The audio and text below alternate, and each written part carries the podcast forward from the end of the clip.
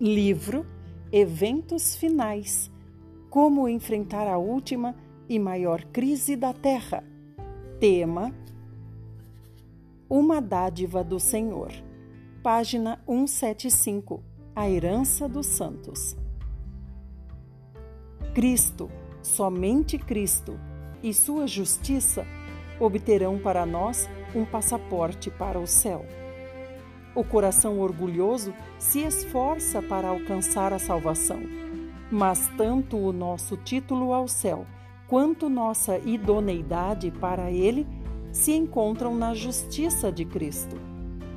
Para fazermos parte da família celestial, Cristo tornou-se membro da família humana. Melhor do que um título para o mais nobre palácio da terra é o título para as mansões que nosso Senhor foi preparar. E melhor que todas as palavras de louvor terreno serão as do Salvador aos servos fiéis. Venham, benditos de meu Pai, recebam como herança o reino que lhes foi preparado desde a criação do mundo.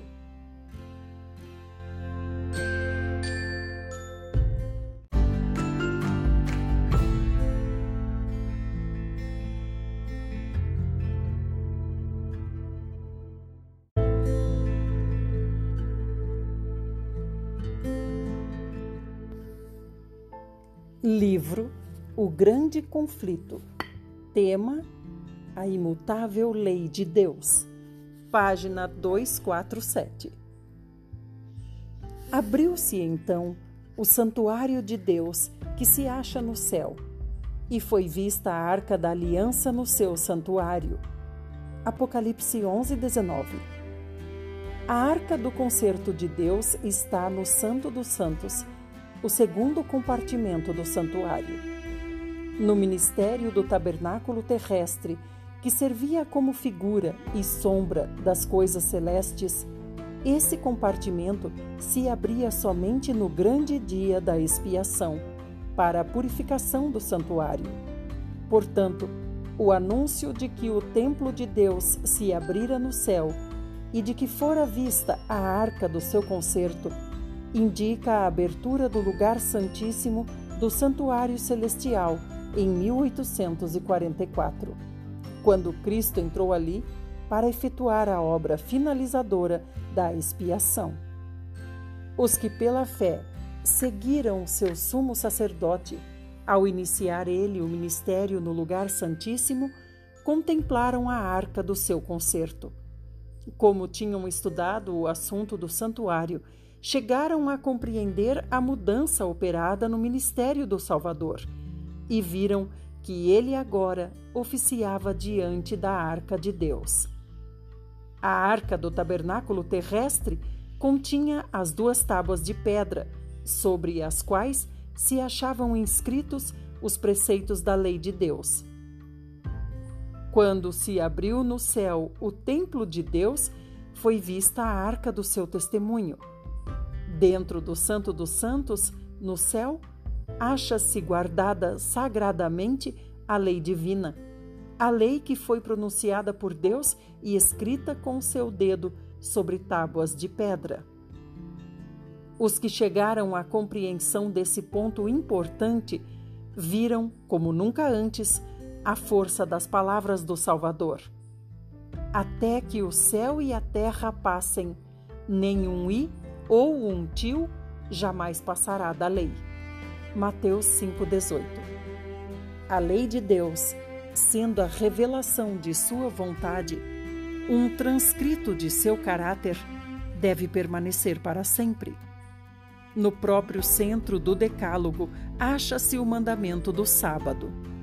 O Espírito de Deus impressionou o coração dos que estudavam a sua palavra que haviam transgredido ignorantemente esse preceito, deixando de tomar um, em consideração o dia de repouso do Criador.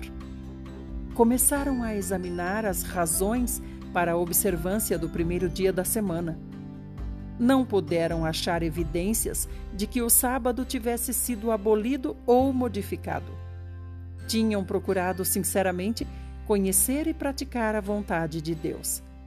Agora, manifestaram lealdade para com Deus, santificando o seu sábado. Muitos foram os esforços para subverter a fé dos crentes adventistas. Ninguém poderia deixar de ver que a aceitação da verdade concernente ao santuário celestial envolvia o reconhecimento dos requisitos da lei de Deus e do sábado do quarto mandamento. Aí estava o segredo da decidida oposição à exposição harmoniosa das Escrituras, que revelam o ministério de Cristo no santuário celestial. Os homens procuravam fechar a porta que Deus abriu e abrir a porta que ele fechou. Cristo, porém, abriu a porta do ministério no lugar santíssimo. O quarto mandamento estava incluído na lei que ali se acha encerrada. Os que aceitaram a luz relativa à mediação de Cristo e à lei de Deus constataram que estas verdades eram as mesmas de Apocalipse 14, uma tríplice mensagem de advertência que visa preparar os habitantes da terra para a segunda vinda do Senhor. O anúncio Vinda é a hora do seu juízo anuncia uma verdade que deve ser proclamada até que cesse a intercessão do Salvador e ele retorne a fim de levar para si mesmo o seu povo. O julgamento que iniciou em 1844 deve prosseguir até que sejam decididos todos os casos, tanto dos vivos quanto dos mortos. Disso se conclui que ela se estenderá até o final do tempo da graça. A fim de que os homens possam preparar-se para estar em pé no juízo, a mensagem ordena-lhes que temam a Deus e lhe deem glória e adorem. Aquele que fez o céu e a terra e o mar e as fontes das águas. O resultado da aceitação destas mensagens é apresentado. Aqui está a perseverança dos santos, os que guardam os mandamentos de Deus e a fé em Jesus. Apocalipse 14, 7 e 12. A fim de preparar-se para o juízo, os homens devem observar a lei de Deus, que será a norma de caráter no juízo. Paulo declara: Todos os que com a lei pecaram, mediante a lei serão julgados no dia em que Deus, por meio de Cristo Jesus, julgar os segredos dos homens. Os que praticam a lei hão de ser justificados. A fé é essencial para que se possa observar a lei de Deus, pois sem fé é impossível agradar a Deus. Tudo que não provém de fé é pecado. Romanos 2, de 12 a 16, Hebreus 11, 6 Romanos 14, 23. Os homens são chamados pelo primeiro anjo a temer a Deus e dar-lhe glória, e a adorá-lo como Criador dos céus e da terra. Para que possam fazer isso, devem estabelecer a sua lei. Sem obediência, nenhum culto pode ser agradável a Deus. Porque este é o amor de Deus que guardemos os seus mandamentos.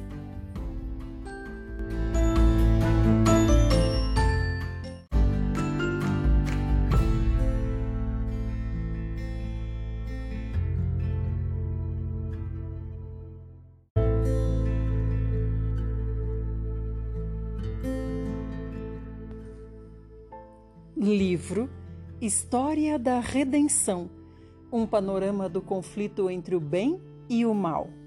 Tema: A reforma se espalha. Página 235. Os primeiros reformadores. Foi graças aos escritos de Wycliffe que John Hus, da Boêmia, foi levado a renunciar a muitos dos erros do catolicismo e ingressar na obra da reforma. Como Wycliffe, Hus era um nobre cristão, homem de entendimento e de inabalável devoção à verdade. Seus apelos em favor das Escrituras e as fortes denúncias da vida escandalosa e imoral do clero despertaram um amplo interesse.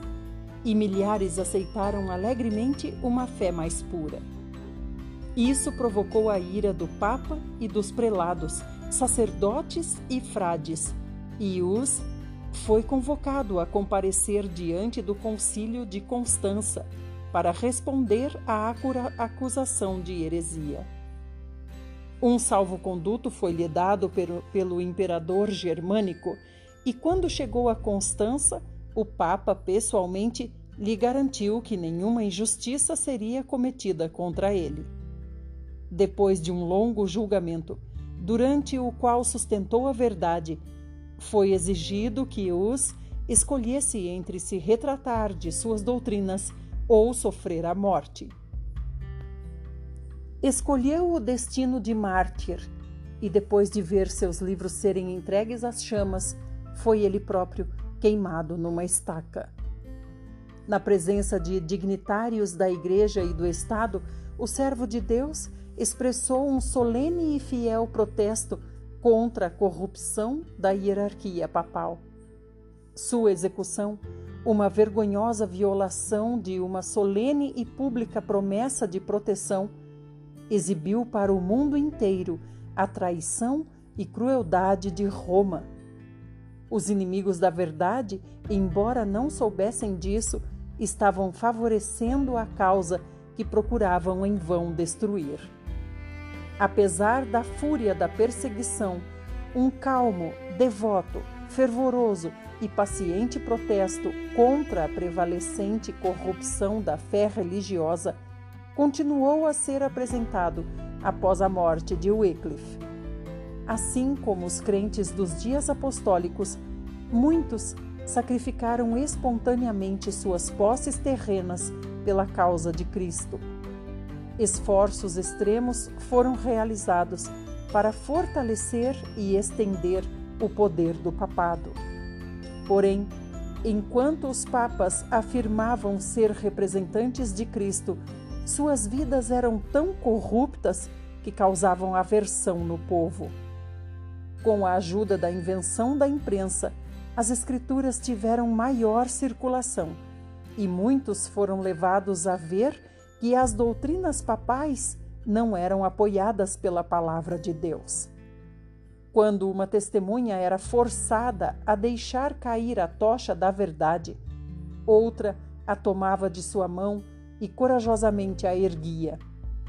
A luta que se iniciou resultou na emancipação não apenas de indivíduos e igrejas, mas também de nações.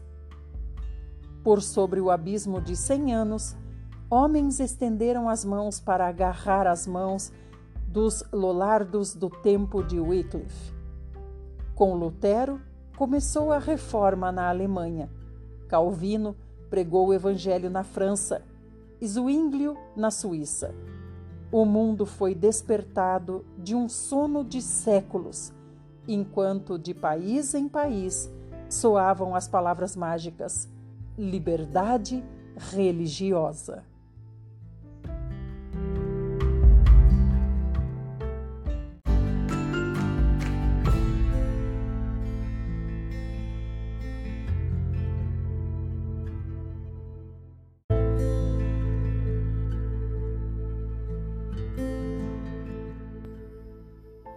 Livro Vida e Ensinos A trajetória de uma mulher de visão.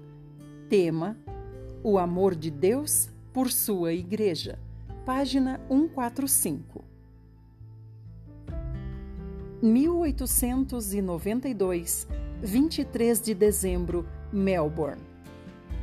Prezados irmãos da Associação Geral, testifico aos meus irmãos e irmãs que a Igreja de Cristo, por mais débil e defeituosa que seja, é o único objeto na Terra que ele confere sua suprema atenção. Enquanto a todos dirige o convite para irem a ele e serem salvos, comissiona seus anjos para prestar auxílio divino a toda pessoa que a ele se achega com arrependimento e contrição. E pessoalmente, por meio de seu Espírito Santo, está no meio de sua igreja. Se tu, soberano Senhor, registrasses os pecados, quem escaparia? Mas contigo está o perdão, para que sejas temido. Espero no Senhor com todo o meu ser, e na Sua palavra ponho a minha esperança. Espero pelo Senhor mais do que as sentinelas pela manhã. Sim, mais do que as sentinelas esperam pela manhã. Ponha a sua esperança no Senhor, ó Israel, pois no Senhor há amor leal e plena redenção. Ele próprio redimirá Israel de todas as suas culpas. Salmo 130, do 3 ao 8. Ministros e toda a Igreja, sejam essas as expressões que, brotando do coração, correspondam à grande bondade e ao amor de Deus para conosco como um povo e a cada um de nós individualmente. Ponha a sua esperança no Senhor, ó Israel, desde agora e para sempre. Salmos 131, 3 Vocês que servem na casa do Senhor, nos pátios da casa de nosso Deus, louvem o Senhor, pois o Senhor é bom Cantem louvores ao seu nome, pois é nome amável. Porque o Senhor escolheu a Jacó, a Israel como seu tesouro pessoal. Na verdade, sei que o Senhor é grande, que o nosso soberano é maior do que todos os deuses. Salmo 135, do 2 ao 5. Considerem, meus irmãos e irmãs, que o Senhor tem um povo, um povo escolhido, sua igreja para ser sua propriedade, sua própria fortaleza, que ele mantém num mundo contaminado pelo pecado e rebelde. E determinou que nenhuma autoridade nela se conhecesse, lei alguma fosse por ela reconhecida, a não ser a sua. O diabo tem uma grande confederação que é sua igreja. Cristo a domina, sinagoga de Satanás a denomina porque seus membros são filhos do pecado. Os membros da Igreja de Satanás têm sempre trabalhado para anular a lei divina e estabelecer confusão entre o bem e o mal. Satanás trabalha com grande poder entre os filhos da desobediência e por meio deles, a fim de exaltar a traição e a apostasia como se fossem verdade e lealdade. E nesta época, o poder de sua inspiração satânica está mobilizando fortes agentes para promover a grande rebelião contra Deus iniciada no céu. Na atualidade, a Igreja precisa vestir suas belas vestes. Cristo, justiça nossa. Há distinções claras e precisas a serem restauradas e expostas ao mundo, exaltando-se acima de tudo os mandamentos de Deus e a fé de Jesus. A beleza da santidade deve aparecer em seu brilho natural, em contraste com a deformidade e as trevas dos que são desleais, daqueles que se revoltam contra a lei de Deus.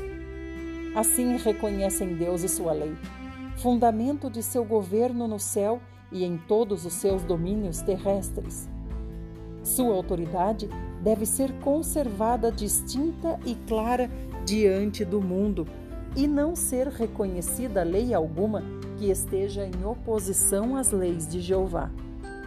Se em desafio às disposições divinas for permitido ao mundo influenciar nossas decisões ou ações, o propósito de Deus será frustrado.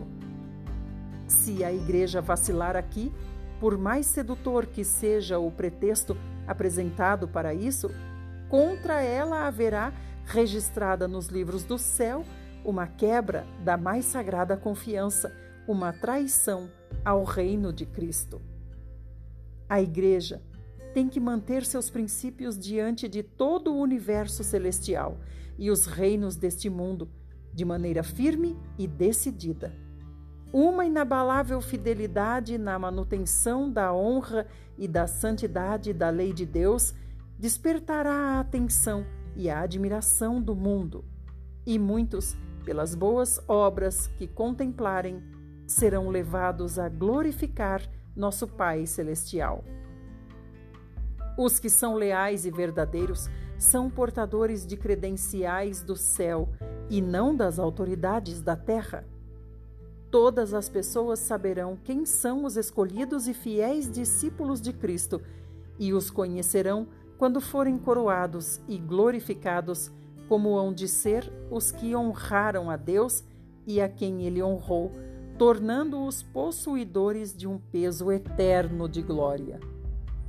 O Senhor proveu sua igreja de capacidade e bênçãos para que apresentasse ao mundo uma imagem de sua própria suficiência e nele se completasse, como uma representação contínua de outro mundo, eterno, onde há leis mais elevadas que as terrestres. Sua igreja deve ser um templo construído segundo a semelhança divina. O anjo arquiteto trouxe do céu sua vara de ouro para medir, a fim de que cada pedra fosse lavrada e ajustada pela medida divina, e polida para brilhar como um emblema do céu, irradiando em todas as direções os refulgentes e luminosos raios do sol da justiça. A igreja será alimentada com o maná do céu e guardada unicamente sob a proteção de sua graça. Vestida com a completa armadura de luz e justiça, ela entra em seu conflito final. A escória material imprestável será consumida e a influência da verdade testifica ao mundo de seu caráter santificador e enobrecedor. O Senhor Jesus está provando os corações por meio da concessão de sua misericórdia e graça abundantes.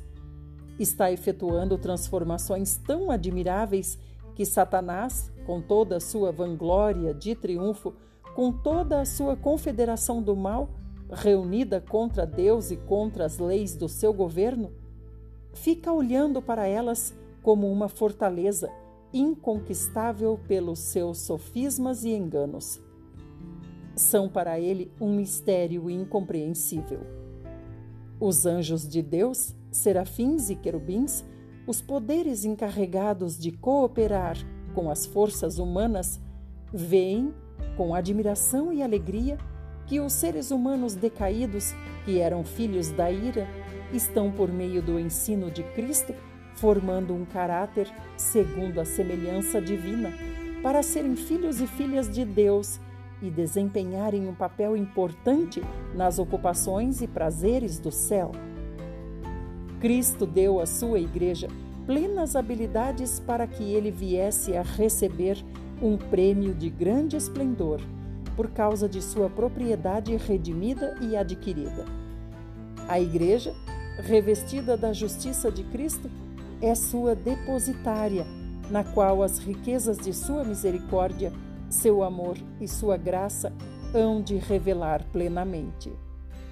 A declaração que Cristo fez em sua oração intercessora de que o amor do Pai é tão grande para conosco como é para Ele, na qualidade de Filho unigênito, e que estaremos com Ele onde estiver, e que seremos um com Cristo e o Pai, é motivo de admiração para o exército celestial e constitui sua grande alegria.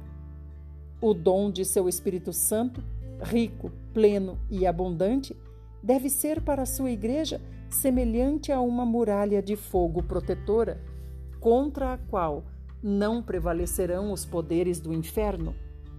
Na imaculada pureza e perfeição de seu povo, Cristo vê a recompensa de todos os seus sofrimentos, humilhação e amor, e como suplemento de sua glória sendo ele o grande centro do qual irradia toda a glória.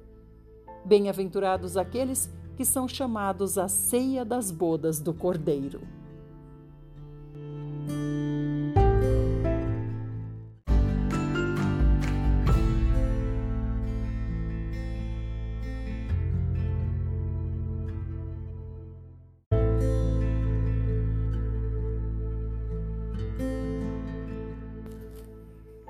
Livro Beneficência Social, Instruções para o serviço de vizinhança cristã. Tema: Trabalhai por todas as classes. Página 73. Tipos de trabalho evangelístico. Há em cada lugar uma obra a ser feita por todas as classes da sociedade. Devemos aproximar-nos dos pobres e viciados, os que caíram pela intemperança, e, ao mesmo tempo, não devemos esquecer as classes altas, advogados, clérigos, legisladores e juízes, muitos dos quais são escravos de hábitos de intemperança. Nenhuma medida deve deixar de ser experimentada para mostrar-lhes serem suas almas dignas de salvação, que a vida eterna é alguma coisa pela qual vale a pena lutar.